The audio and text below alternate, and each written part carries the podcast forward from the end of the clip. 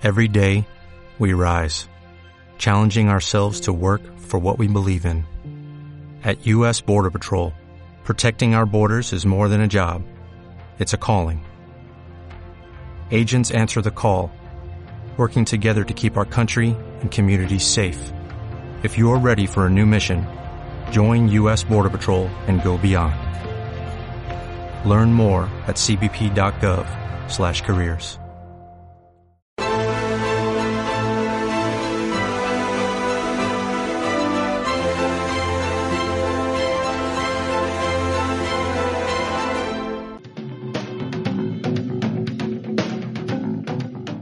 ¿Quieres formar parte del club de miembros de estado de alarma? Sea un suscriptor premium y apuesta por un contenido libre que defiende a España.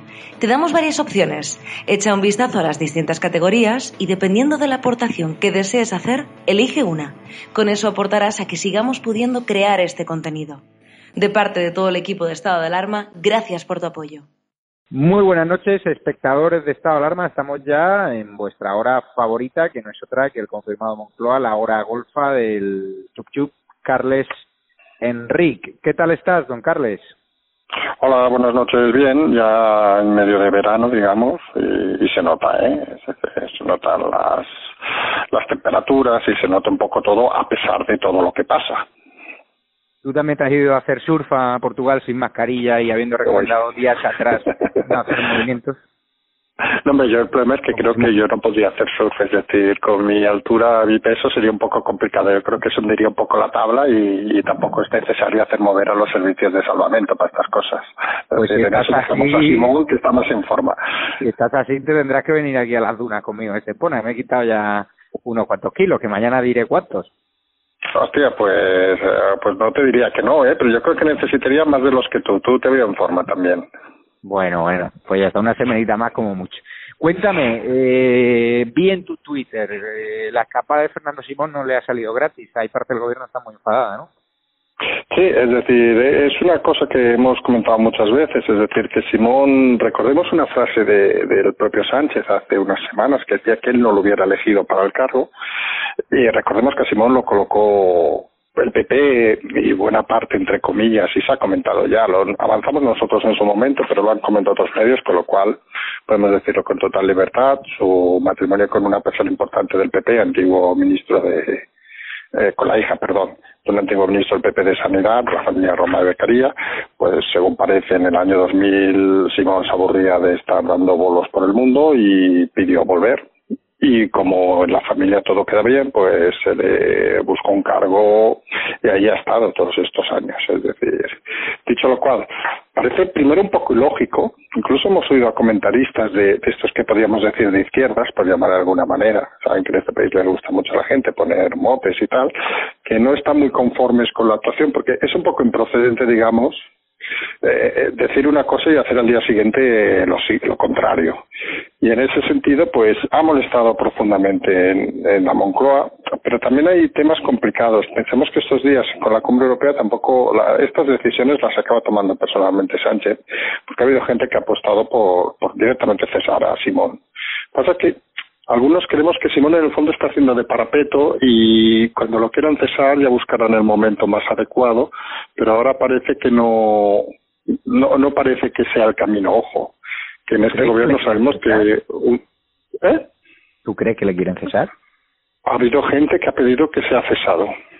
Pero bueno, en este gobierno es lo que te iba a decir. En este gobierno eh, las cosas pueden cambiar de un día para otro y, y lo cierto es que eh, el concepto, digamos, es que no ha gustado nada y sobre todo no ha gustado un detalle, es decir, no, no tanto que le, que le cogieran, digamos, sino la respuesta que dio a quien le cogió, eh, que fue algo así como, uy, me habéis cogido, como, como admitiendo No que estaba haciendo algo que no era bonito. ¿Mm? No esperaba que me reconocieseis. Exacto. Por eso, que es como admitiendo que me he ido aquí para esconderme y que nadie me vea haciendo algo fuera de lugar.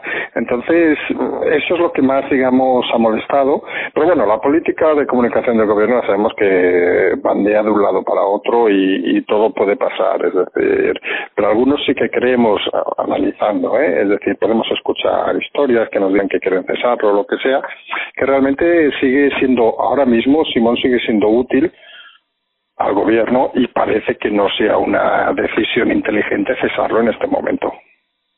Entiendo, pero he visto la mamada de la sexta Fernando Simón justificando todo lo que ha trabajado y yo pensaba hoy le decía a los espectadores, imagínense que era Santiago Bascal o alguien del PP y hubiesen estado gobernando ellos y su, su responsable frente al coronavirus se va de escapar a Portugal. Habrían provocado... No, solo hay que recordar que el expresidente Aznar, cuando empezó el confinamiento, que apareció por Marbella, o estaba en Marbella, me parece que era Marbella, y el bronca que se hizo, o sin ser ya nada político, es decir, sin estar en ningún cargo.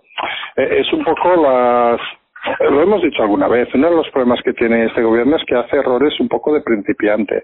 Y ahí se nota un poco la, no diré poca profesionalidad, porque obviamente Simón puede estar cansado y puede hacer lo, que considere oportuno, pero yo me imagino que también están cansados pues la gente que ha cerrado el negocio, la gente que no ha cobrado alerte, etcétera, etcétera, y no por ello se dedican a ir sin mascarillas y saltándose de vacaciones encima a hacer surf a 700 kilómetros de casa. Uno también se pregunta y es una pregunta que yo no he visto en la respuesta a ningún lado. ¿Cómo fue Simón a Portugal? ¿En coche? ¿En avión? Y es un detalle tonto, pero implica que, que, si fue en coche obviamente se fue bastante antes, es decir, o se fue justo luego la rueda de prensa, porque son 700 kilómetros de distancia. Es decir, eh, es un, son detalles de estos que, que no sé si ha sido la casualidad lo que ha hecho que aparecieran las fotos del personaje, pero sí que un poco, a veces, cuando hay unas pistas tan obvias, a veces hay que tirar un poco de la lógica. Y la lógica aquí nos dice, nos haría pensar algo tan básico como se ha desplazado Simón hasta, hasta, hasta Portugal. Es decir, ha cogido un avión, un avión Madrid-Lisboa y luego un coche, un avión directo al Garve, eh, con lo cual hubiera pasado por todos los aeropuertos y hubiera habido más fotos. Parece que lo lógico es que haya ido en coche, con lo cual en coche normalmente estamos hablando de cinco o seis horas de trayecto, con lo cual, claro, si estaba la mañana de un día, quiere decir que mínimo se ha ido la noche anterior o la tarde anterior. Entonces son, son detalles que, que a veces sirven para montar unos escenarios de, de cosas que se hacen un poco chanchulleramente, por llamarlo de alguna manera. ¿Le, está ¿Le estaba siguiendo a alguien o fue una foto esporádica? Yo, por lo que he leído, salió una ABC, fue una foto esporádica de un turista que lo vio, le preguntó, le hizo las fotos y las envió al diario, pues podía ser a veces como supongo podía haber sido otro o vaya usted a ver. tuvo otra serie de fotografías al sí sí por eso yo eh, es que ah, vamos a ser francos al final Portugal no deja de ser eh, Portugal quiero decir que Exacto, es decir, que si se ha ido a, a las Islas Seychelles, pues seguramente es más complicado pero si se ha ido a Portugal como si se ha ido, no sé, a, cualquier costa hacia el sur del norte de España, por ejemplo. Es relativamente sencillo que haya un español allí y seamos francos, es un personaje suficientemente identificable para, para darte cuenta o imaginarte que puede ser él. A partir de allí, Ahora estamos en una época de la información. Hace 20 años seguramente alguien hubiera hecho unas fotos, hubiera llamado a un medio, tuviera que haber enviado el carrete, revelarlo. Seguramente la noticia hubiera pasado desapercibida, seamos sinceros. Pero ahora y lo hemos dicho alguna vez, en una sociedad de información donde todo se mueve muy rápido, seguramente unas fotos de móvil podrían haber llegado automáticamente a los cinco minutos a un email de una redacción sin problema y contrastarlo es relativamente fácil. Es llamar al ministerio y preguntar, oiga, ¿dónde está el señor este? Y le diría, seguramente está de vacaciones o, o no está presente. Y a partir de ahí es es una historia, digamos, de esta. Yo creo que ha sido casual ¿eh? que la haya encontrado, pero claro, eh, casualidades también a veces es, no sé cómo decirlo, pero, jolín, si yo me voy al centro de Barcelona, al centro de Madrid, eh, claro, es más fácil que sea una casualidad que me encuentren que si me voy a, Cabo Verde. Quiero decir, entonces, no, no, se acaba de entender un poco la actitud y un poco la actitud que siempre hemos dicho que ha tenido Simón. Es decir, de, no, no diré la palabra chulesca, porque tampoco es chulesca, pero es esta actitud de, bueno, va haciendo bromas de todo. Y claro, no sé, yo sigo diciendo lo mismo. Es decir, hay gente que no le hace, vamos a ser vulgares, puta gracia este tipo de bromas. Es un sinvergüenza. Y así te lo digo claro. Yo ahí no entro. Yo ahí en valoraciones personales entro. Yo entro que es poco profesional, digamos, que diga una cosa y al día siguiente haga lo contrario y que en un sitio normal esas cosas no deben suceder. Y hay que tener un poquito más de respeto por las familias de las víctimas, hombre, que dijiste solo de haber un contagio, hay 43.000 muertos como mínimo y irte a surfear, pues te podrías haber ido a una casa rural, a un sitio del litoral más discretamente, pero irte en mitad de una pandemia, en mitad del rebrote sin mascarilla, hay que tener jeta. ¿eh? Hay que ser bueno, aparte de una cosa que sí que es cierto que ha comentado alguna persona y, yo en eso estoy de acuerdo, ¿eh? es decir, que ha dicho que lo triste de este país es que cesen a Simón en un momento dado, ¿eh? Por irse a hacer surf y no lo cesen por cuarenta y pico mil muertos.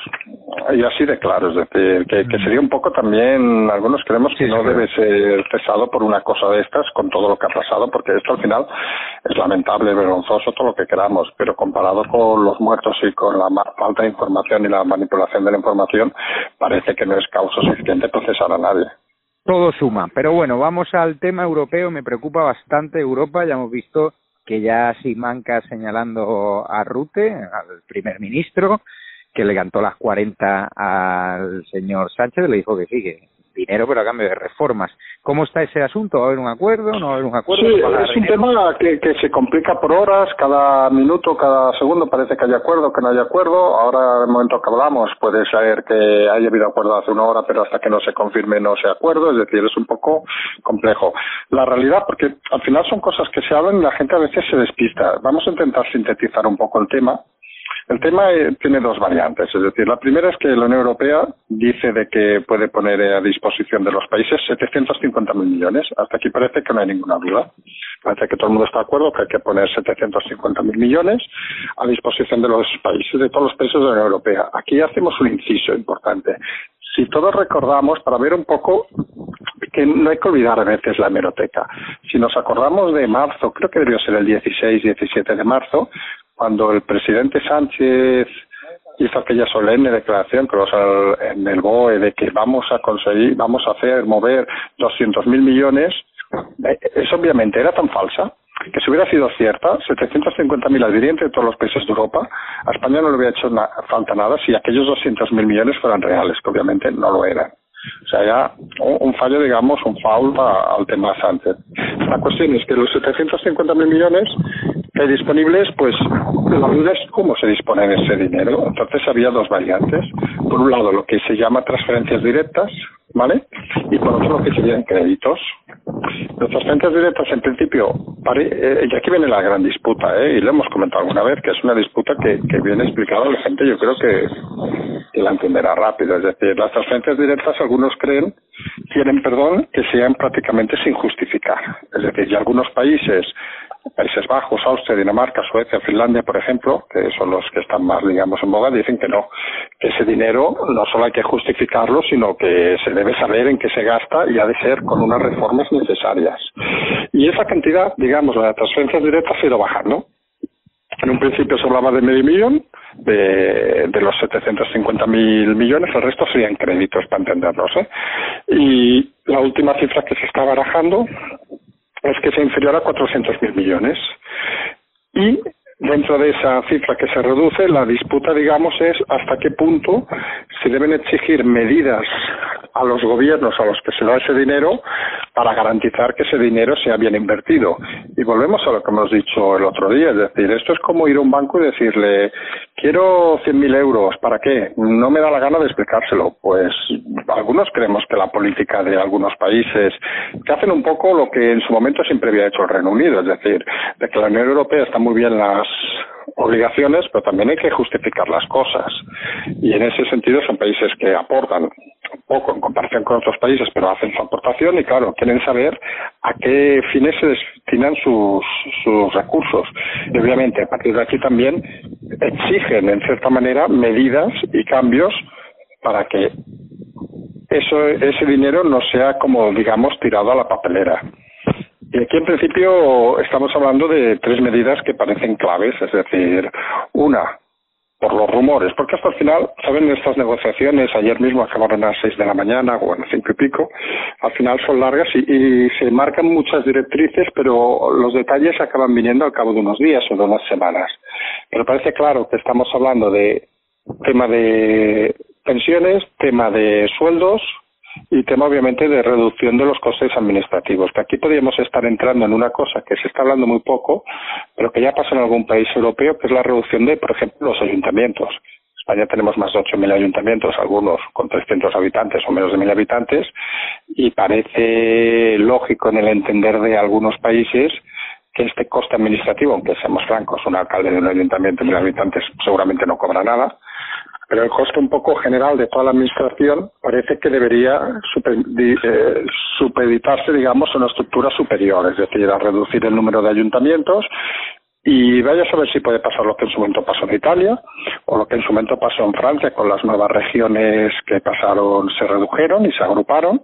Es decir, que puede ser un planteamiento que se ha hecho en otros países de Europa y que en España, obviamente, para quien sepa un poco de geografía, desde el siglo XIX siguen habiendo las mismas 50 provincias. Las comunidades autónomas, obviamente, son de, de, del 1970, del 78.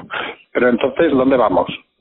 Que seguramente este planteamiento territorial, que es uno de los que menos se está hablando, puede ser una de las claves y seguramente es una de las cosas que más se va a ver, digamos, en el día a día, además del tema de pensiones y el tema de funcionarios. Todo esto va a llevar seguramente a una problemática grande al gobierno de Sánchez, porque hay que recordar que hoy mismo eh, la ministra Montero, por un lado, decía que no se podían aceptar la condicionalidad estas medidas. Mm. y por otro lado la ministra de Exteriores Laya decía que sí, que sí iban a aceptar, con lo cual el falso conflicto que hemos dicho alguna vez entre Podemos y PSOE parece, en el gobierno, parece que se está extendiendo, digamos, dentro del propio PSOE a diversas líneas, es decir, los que parecen no estar dispuestos a ceder a las presiones de los países, llamémosle frugales, pues, tal como se llaman, y los que parece que están dispuestos a ceder porque ven que es la única manera de salirse del, del entuerzo. Entiendo. Cambiando de tema, eh, la visita de los Reyes a Tarragona, los CR han paralizado el AVE, eh, han, se han enfrentado con los mozos de cuadra, han intentado boicotear el acto, había un fuerte despliegue de los mozos que han tenido que cargar. ¿Cómo has visto el ambiente? Eh, Torra quiere denunciar ahora Juan Carlos I cuando no denuncia la mafia real de los Puyol. Pues claro, hablan de Juan Carlos I, pero quien ha robado a puertas dinero público son los Puyol. Juan Carlos I está mal lo que ha hecho, si es verdad lo que están contando y si es verdad lo que dice Corina, pero no, no ha costado ni un duro público, vamos, y ha conseguido miles de millones de euros para España. Sí, a ver, lo de Cataluña es aquello de Cataluña is back, o sea que parece que luego de la crisis del COVID algunos han estado molestos por no ser el centro de atención, como los niños pequeños, y en este caso parece que es Cataluña, y con más sentido obviamente gente como Torra o Junqueras. En resumen un poco sucinto, Efectivamente, hoy los Reyes tenían una doble visita en principio programada para Barcelona de Poblet, en Tarragona. Al final se suprimió la parte de Barcelona y se redujo solo a Poblet, donde ha habido una serie de, bueno, incidentes menores, vamos a llamarle así. Pero han sido menores, pero han provocado que el propio Torra llamara al jefe del operativo para pedirle explicaciones de la, según él, represión a los manifestantes. Es decir, que estamos en una situación un poco, lo hemos dicho alguna vez, eh, Cataluña vive en un, es como Marte. Para los de fuera de Cataluña lo entiendan, Cataluña es como Marte. Bueno, los IDP es un manicomio realmente. Bueno, yo, yo diría lo de Marte en el sentido aparte de que son marcianos, es decir, viven en otro mundo, piensan que lo suyo es lo importante y, y se dan cuenta de que al final lo que hay es lo que hay. Ayer quienes se despacharon o quienes pudimos ver, aunque fuera por momentos, una entrevista en la televisión, recordemos pública, de un detenido y procesado y condenado de Junqueras, que le dedicaron el prime time a la noche, y yo recomiendo, a, aunque la gente no sepa catalán, aunque no sepa catalán, supongo que la encontrarán subtitulada, eh, el tono, los exabruptos, la mala educación de Junqueras, eh, se nota los tres años que ha pasado en la prisión y, y, tiene una visión tan, tan, tan extraña de la realidad, por llamarle finamente. Se pasó el, digamos, la conversación o lo que fuera, la entrevista, amenazando, insultando, diciendo tacos, algo fuera de lugar. Algunos tenemos claro, hoy ha salido el otro personaje inscrito de Cataluña, Puigdemont, diciendo de que están buscando el acuerdo con Junqueras, etcétera. Eh, está claro de que, de que las cosas están como están en Cataluña, es decir, que las elecciones algo van a cambiar, obviamente. Algunos creemos que puede ser la primera vez que no hay una mayoría absoluta del independentismo, a pesar de las encuestas, independentismo o nacionalismo, ¿eh? Y ahí sí que hay que reconocer que hay un, en Cataluña hay un, tema fundamental, y es quién va a representar el constitucionalismo. Es decir, en las últimas elecciones, recordemos, sacó 36 diputados ciudadanos, una encuesta que ha salido hoy le da 15, algunos creemos que no llegarán ni a 10, pero bueno. Y, y ese trasvase no se manifiesta ni en el PP, que sí que dobla el número de diputados supuestamente, pasando a 8, en Vox, que en principio según esa encuesta pasaría a 4 o 5, algunos lo vemos complicado y parece que se manifiesta un poco en el PSOE. El PSOE catalán ya sabemos lo que hace, es decir, un día pactamos con unos, otro día pactamos con otros y mientras sea mantener el poder y mantener el cargo, pues ahí estamos. Con lo cual, lo que hemos dicho alguna vez, seguramente en Cataluña uno de los grandes problemas es que la oposición no existe es decir, el problema es que no hay ningún líder que aglutine fuerza, ningún líder que aglutine ilusión, ningún líder, sobre todo que sepa explicar Cataluña desde Cataluña. Y ese es un problema que, por ejemplo, hemos visto en su momento con el propio PP, que tuvo que enviar a Cayetana para candidata número uno de, de Barcelona, que pues sacó mejores resultados a lo mejor de los previstos, pero que obviamente no es catalana y no es por ser un bruto, sino por lo que decíamos el otro día, de que una de las cosas que queremos algunos fundamentales en este país es la territorialidad de los diputados, de los diputados, de los políticos, etcétera. Es decir, que un diputado represente donde está. Con lo cual, para algunos, no acabamos de entender que yo, que nací en Barcelona, me presentara por Almería, por el simple hecho de tener un cargo, porque seguramente no representaría Almería, y lo mismo entendemos en el caso de, de es decir, cada uno debe representar el territorio donde está, y si no tienen nadie bueno, debe ser el caso, pues que lo busquen. Es decir, que aquí el problema es que, que como solo se miran los diputados la barriga y el, los políticos, perdón, y se miran sus, sus equipos, eh, pierden muchas veces la perspectiva de poder aportar cosas interesantes. Y al final, la, la cantera, digamos, es muy pobre y muy mediocre. Y al final los resultados son los que son. Y algunos creemos que si las elecciones acaban siendo en octubre, seguramente más de un partido tendrá que replantearse de una forma inmediata sus liderazgos. Hmm. Y ahí, en el caso catalán, algunos lo tenemos claro, es decir, Mientras que el PP podríamos decir que tiene un buen parlamentario, lo hemos hecho alguna vez, Alejandro Fernández, ya sé que es un tema muy muy local, esto de Cataluña, para muchos oyentes. Eh, el caso de Ciudadanos tiene un, candidato muy mediocre, por decir muy malo, que el problema es que el segundo, el tercero, Carrizos, etcétera, son igual de malos, con lo cual no tienen ninguna consistencia. Y Vox, que, que simplemente le dan cuatro o cinco escaños, que tampoco lo vemos, pues por no decir no tiene candidato.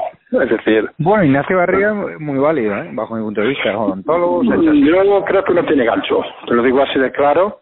Pero sí que hay comentarios, opciones que se barajan de, de alguna aportación externa.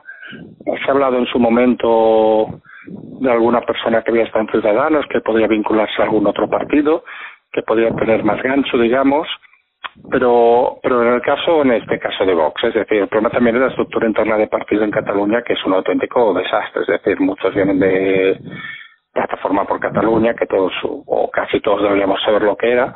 Y entonces en ese sentido el mensaje es un poco equívoco pero bueno, habrá que ver resultados, habrá que ver si se junta gente, habrá que ver también la figura, la hemos contado alguna vez de Vice, a ver qué, qué, qué posición juega, digamos, y habrá que ver si hay algún outsider, digamos, que se incorpora a las listas ofreciendo, digamos, eso que algunos creemos que es básico, es decir, al final lo hemos dicho 20 veces, aquí no es cuestión de decir, eh, somos antiindependentistas y vamos a meter a todo el mundo a la cárcel y no sé qué, y pam, pam, pam.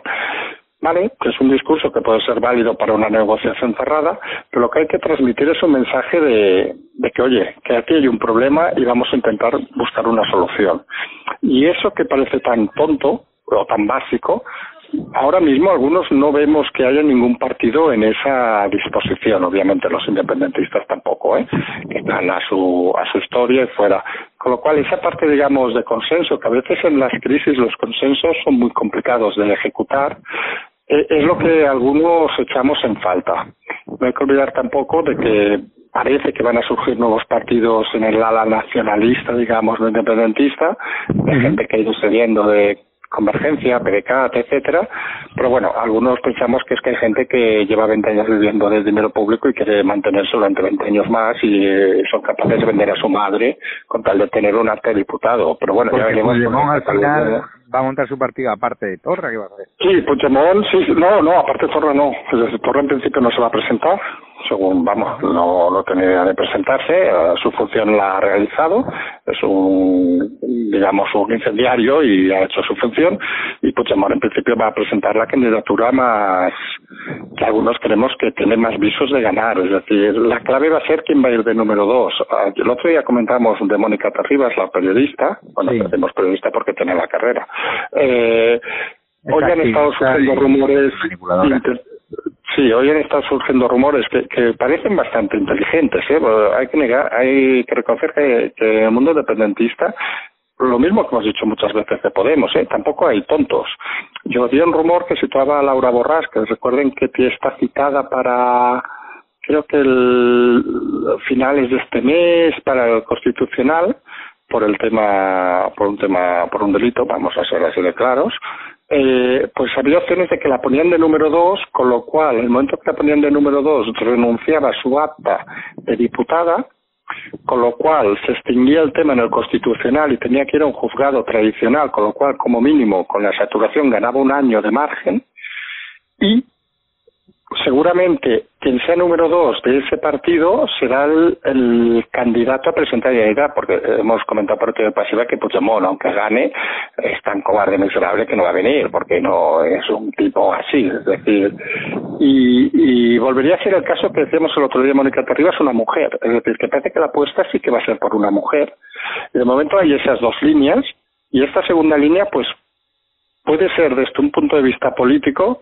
puede ser una maniobra, digamos, inteligente. Es decir, quitamos del medio el tema del constitucional, dirigimos el tema a, un tribunal normal, ese tribunal normal hace su trabajo durante cuatro o cinco meses, como vuelve a ser elegida como diputada, vuelve a estar aforada, y volvemos a empezar el ciclo que puede tirarse dos tres años fácilmente es decir que al final le hemos dicho alguna vez, Cataluña es muchas veces una cuestión de tiempo y paciencia. Es decir, es saber las tácticas del, del enemigo, para decirle, e intentar poner trampas, para intentar cortarlas, pero lo que está claro, que si mientras ellos van ganando tiempo, la oposición es incapaz de poner un, un simple candidato que tenga, que genere ilusión, que genere al menos dudas al independentismo, es decir, que no genere un ataque frontal, sino que genere dudas su discurso, que consiga convertir un 2, un 3, un 4%, no hablamos de más, personas al del independentismo, si solo se consiguiera eso, habría mucho trabajo hecho, porque al final seamos francos, es decir, lo que tiene montada la estructura del independentismo en Cataluña es una organización, bueno, saltando un poco las distancias que dijo el juez de la mata sobre pues una organización criminal, es decir, con lo cual, al momento que tengas mayorías suficientes, puedes empezar a desballestar esa, esa organización, empezando por medios de comunicación, funcionarios, directores generales, algunos se va a sorprender, pero directores generales en la Generalitat que llevan desde el año 80 siendo directores generales de diversas áreas, que saben de todo, desde jardines hasta de campos, hasta de economía, y llevan 30 años cobrando dinero público por, ser quienes son. Entonces, todo eso seguramente habría que desmantelarlo. Y algunos creemos que el Partido Socialista catalán, que estuvo en el gobierno durante una época con Montilla, precisamente eh, participa de, ese, de esa forma de vivir y no es precisamente el partido más fiable para liderar ningún tipo de cambio en Cataluña.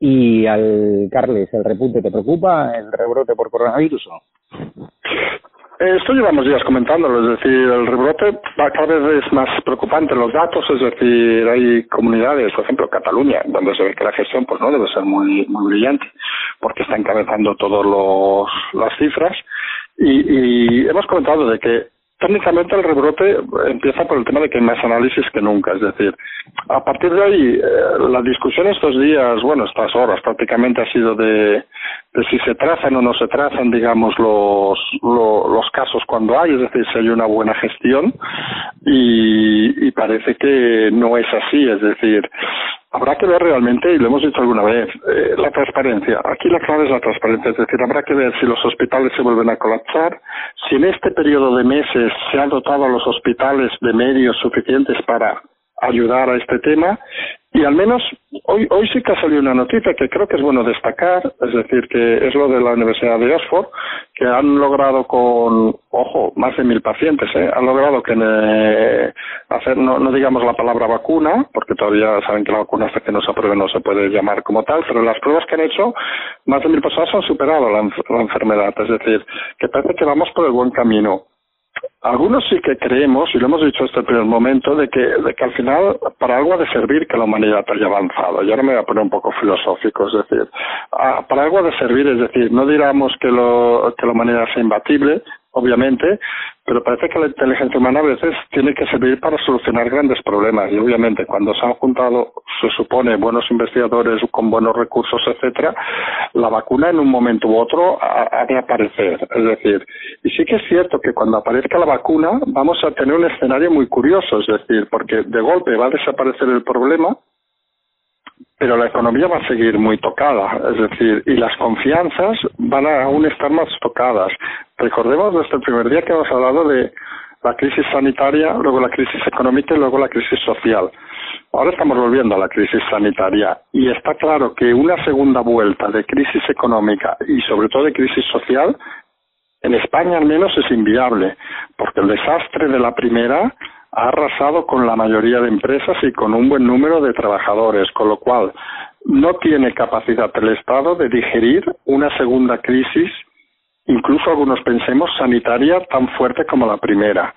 Habrá que ver los números, es decir, de momento, por suerte, el número de fallecidos no se incrementa al volumen del número de afectados, que hemos dicho desde el momento que es por un tema simple de, análisis y habrá que estar muy atento porque lo que sí que es cierto es que todo el mundo decía o pensaba de que la crisis sanitaria llegaría hacia septiembre-octubre y está claro que se ha anticipado y que el, llamémosle bichito, por llamar de alguna manera, parece, con las temperaturas que hay estos días, parece que aguanta más de lo que, de lo que algunos creían. Pues, don Carles Enrique, muchísimas gracias por tu aportación. Pasa una feliz noche allá donde esté, con temperaturas más agradables, supongo, que las catalanas. Y nos vemos el miércoles. Perfecto, muy bien, gracias Javier. Un abrazo, hasta luego.